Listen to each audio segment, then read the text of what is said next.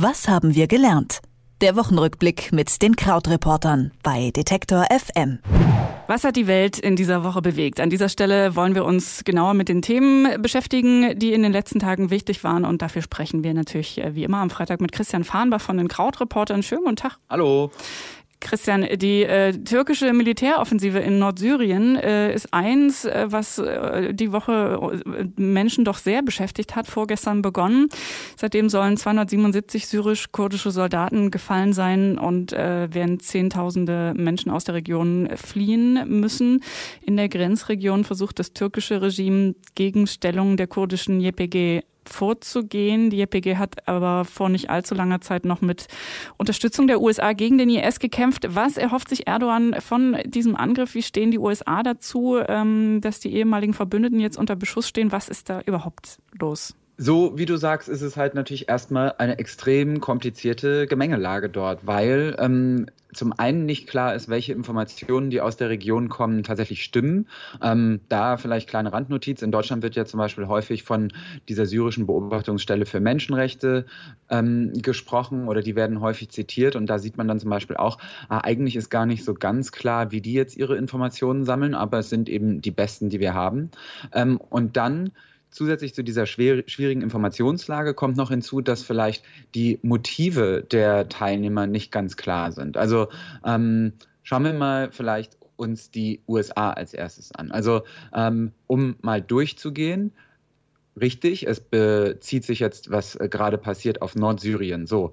Und dort im Norden Syriens äh, leben diese kurdischen Volksverteidigungseinheiten, YPG, wie du sagst. Und ähm, diese arbeiten eng mit den PKK-Rebellen kurdisch in der Türkei zusammen. Deshalb möchte die Türkei und äh, möchte Erdogan ähm, gegen die vorgehen. Die USA wiederum haben die aber bisher unterstützt, weil sie auch eben für die USA gegen ISIS-Terroristen gekämpft haben oder IS-Terroristen gekämpft haben. So, jetzt hat aber dann die Türkei angekündigt, wir werden da einmarschieren. Die USA haben angekündigt, dann ziehen wir unsere Truppen ab. Und ähm, die Situation, wie sie jetzt ist, ist eben, dass vermutlich die Türkei in Nordsyrien, wie manche argumentieren, einfach Land besetzt haben hat und ähm, dass weiterhin neue andere Player in der Region jetzt an Macht hinzugewinnen. Denn dieser Abzug schwächt natürlich äh, äh, JPG, dieser ähm, Abzug der USA. Die Gefechte vor Ort jetzt werden schlimmer. Ähm, du hast es auch gesagt, Zehntausende sind jetzt geflohen, einige äh, hundert sind schon gestorben. Und äh, er nützt aber vor allen Dingen vier anderen Parteien, nämlich einmal den Terroristen von IS, dann dem syrischen Diktator Bashar al-Assad und dessen internationalen Unterstützern, darunter der Iran und Russland. Und wer jetzt die Verschwörungstheorie komplett machen möchte, sieht darin natürlich die eigentliche Motivation der USA, nämlich Putin zu dienen. Du hast es ja gerade schon gesagt, mit Blick aus Deutschland sieht man vor allen Dingen eine schwierige Informationslage und eine sehr komplexe Situation. Ähm, hat die Bundesregierung denn trotzdem schon irgendwie eine, eine Haltung, irgendeine erkennbare zu dem Konflikt? Also die lehnt den Einmarsch ab. Es ist jetzt aber so, dass äh, vor allen Dingen eben auch sich das Verhältnis zur Türkei weiter verschlechtert dadurch. Und wir haben das ja diese Woche gesehen, dadurch, dass Erdogan, darin, dass Erdogan gesagt hat, er würde die ähm, Flüchtlinge, die an der Grenze zu, zu Griechenland gerade leben, äh, quasi nach Europa reinlassen und ähm, den, den Flüchtlingsdeal dann aufkündigen. Da sieht man mal, wie äh, vielleicht schlecht die Verhandlungshand ist, in die man sich da von Seiten der EU begeben hat. Ähm, Gleichzeitig ist das Thema natürlich für Deutschland deshalb wichtig, weil die Gefahr von Angriffen auf türkische Einrichtungen in Deutschland steigt. Ähm, aber Bodentruppen soll es aus Deutschland zunächst nicht nach Syrien äh, geben. Lass uns mal bleiben bei komplexen Gemengelagen, allerdings im nächsten Fall eher eine, über die man nur noch den Kopf schütteln kann, eigentlich seit längerem schon. Die EU-Staaten beraten ja heute nochmal über, über ihre Position in der Brexit-Frage, obwohl ich glaube, die Position ist eigentlich klar. Ähm, Johnson will auf jeden Fall raus, am besten mit verbessertem, verändertem Vertrag. Ohne ist aber auch okay für ihn, aber die EU hat keine Lust mehr, äh, mit ihm zu verhandeln oder überhaupt noch irgendwie sich zu bewegen. Zu Recht möchte man fast sagen, könnte bei den Gesprächen heute trotzdem noch irgendwas Neues, Sinnvolles rauskommen? Man muss sich ja vielleicht erstmal klar machen, dass äh, was dort vielleicht los ist, wenn bei uns schon bei dem Thema nervöses Lachen einsetzt, da, äh, das ist ja vermutlich dort dann mal zehn so schlimm.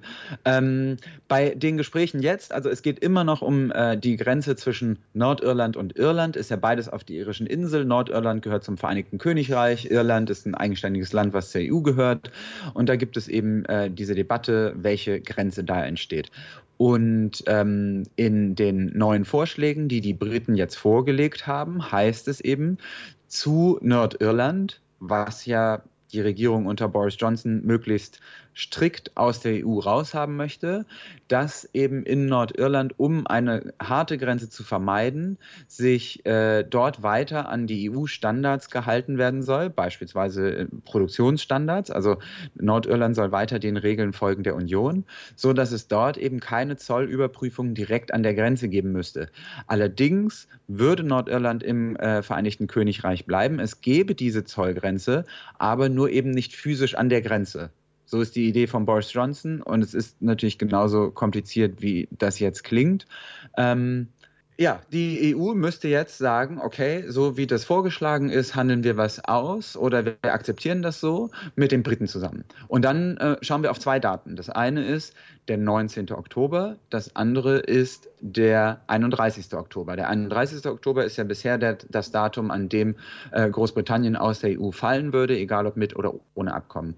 Am 19. Oktober, da kommt das britische ähm, Parlament zusammen. Es ist das erste Mal in diesem Jahrhundert, dass es am Wochenende zusammenkäme, in der Hoffnung, über ein verändertes Abkommen von der EU und Großbritannien abstimmen zu können. Und dann gibt es drei Möglichkeiten. Entweder ähm, wird dieses neue Abkommen dann angenommen und es gibt noch genug Zeit für ein Gesetz im Vereinigten Königreich. Dann hätten wir Brexit zum 31.10. mit neuem Deal. Oder es wird angenommen, es braucht aber noch etwas mehr Zeit dann müsste die britische Regierung eine kleine Verlängerung beantragen. Wenn sie das macht, ist wieder alles okay. Dann hätten wir halt Brexit ein paar Wochen später mit Abkommen. Ähm, wenn sie es nicht macht, dann gäbe es Brexit ohne Ausstiegsabkommen, also No-Deal-Brexit und vermutlich Vertrauensfrage im Parlament, Neuwahlen etc. etc. Ähm, oder eben die Abgeordneten lehnen den neuen Deal auch ganz ab. Dann würde dieses Gesetz greifen im Vereinigten Königreich, wonach eine Verlängerung bis 31. Januar beantragt werden müsste. Da ist dann aber wieder unklar, ob die Regierung sich daran hält, denn Boris Johnson hat ja immer gesagt, dass der 31. Oktober als Austrittstermin feststeht. Ähm, möglicherweise würde also die Regierung einfach Entscheidungen und Vorgaben des Parlaments ignorieren. Ähm, fest steht aber eins, wenn Boris Johnson oder die ganzen anderen Brexit-Befürworter jetzt immer sagen, dass man doch endlich das Ganze mal hinter sich bringen müsse, dann dehnen sie die Wahrheit doch sehr stark. Also eigentlich lügen sie. Denn äh, es ist weiter garantiert, dass es jahrelange Verhandlungen geben wird. Selbst bei einem Brexit ohne Abkommen würden danach ja Diskussionen über bilaterale Abkommen zwischen zwei Ländern beginnen und die würden dann auch wieder fünf, sechs Jahre dauern. Also wir können uns hier noch häufiger darüber unterhalten. Wenn ich richtig mitgezählt habe, sind es übrigens auch vier Varianten äh, und nicht nur drei. Äh, gibt es eine, die du für am wahrscheinlichsten hältst? Also meine Beobachtung ist, dass die EU ja weniger zu verlieren hat bei dem Ganzen als äh, die Briten. Ich würde natürlich vermuten, aber bei sowas kann man sich natürlich auch täuschen. Wer kann schon in Boris Johnson reingucken und wer will schon in Boris Johnson reingucken? dass ähm, das immer weiter nach hinten verschoben wird und wir immer wieder in so Halbjahressegmenten äh, äh, erfahren, okay, jetzt äh, gibt es doch noch keinen Brexit und doch noch keinen Brexit. Und ich hoffe natürlich, dass es dann möglicherweise doch noch mal ein Referendum gibt. ich wollte gerade sagen, auf diese Art und Weise kann man natürlich auch in der EU bleiben. So, eben. Einfach eben. immer sagen, wir wollen raus, aber einfach bleiben. Ja. Da gibt es dann ja immer dieses dumme Gegenargument, dass man doch nicht dauernd abstimmen könne, bis es einem das Ergebnis passt. Ähm, und dass das in einer Demokratie doch nicht so sei, wo ich dann immer denke, naja, das ist ja exakt die Definition einer Demokratie, dass alle paar Jahre mal mit dem äh, man das Volk abstimmen lässt. Und es ist schon lang genug her jetzt, dass Sie nochmal abstimmen könnten. Das ist ja jetzt schon drei Eben. Jahre. Äh, das Eben. ist ja, das ist ja ungefähr eine Wahl, eine Wahlentfernung. Korrekt. Nun gut, ähm, wollen wir mal vom meistgehassten Mann, glaube ich, neben anderen Politikern in der Welt wechseln zu einem, der bisher immer so ein bisschen der Posterboy war, äh, Justin Trudeau in äh, Kanada. Da wird auch gewählt demnächst. Und natürlich will äh, Justin Trudeau, der ja seit 2015 da ähm, zugange ist, möglicherweise gerne nochmal äh, vier Jahre regieren. Äh, Gibt es denn jemanden, der Chancen hat gegen Posterboy Trudeau? Ja, tolle Haare auf jeden Fall, denkt man ja immer. Tolle Ansichten auch, glaube, vielleicht noch wichtiger eigentlich. So, Korrekt, aber Ansichten, die in Kanada selbst gar nicht mal so gut ankommen wie vielleicht international. Denn ähm, wenn man sich die Umfragen im Moment anschaut, dann sieht man, dass die Liberalen, also die Partei von Trudeau, ähm, inzwischen exakt gleich aufliegen mit den Konservativen.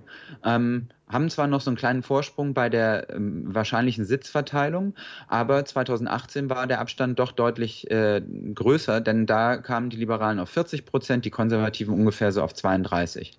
Und ähm, wir haben jetzt diese Woche gesehen, äh, diese Woche gab es die zweite von drei Fernsehdebatten und da ist nochmal klar geworden, wo die Unterschiede, worin die Unterschiede zwischen Justin Trudeau und seinem äh, Herausforderer Andrew Scheer liegen. Ähm, denn der hat gesagt, Trudeau sei ein Betrüger, ähm, beispielsweise dann eben verwiesen auf einen Korruptionsskandal von einer Baufirma in Trudeaus Wahlkreis.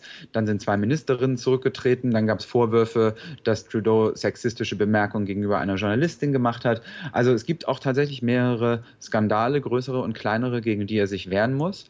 Er selber hat aber dann gesagt, naja, äh, in meiner Arbeit und Amtszeit gab es aber auch größere Erfolge. Also eine Million Menschen seien aus der Armut herausgekommen, es seien Jobs geschaffen worden und dass er in Sachen Umweltschutz eine CO2 Abgabe eingeführt hat, ähm, die deutlich ambitionierter ist als die, die in Deutschland gerade beabsichtigt wird oder eingeführt wird.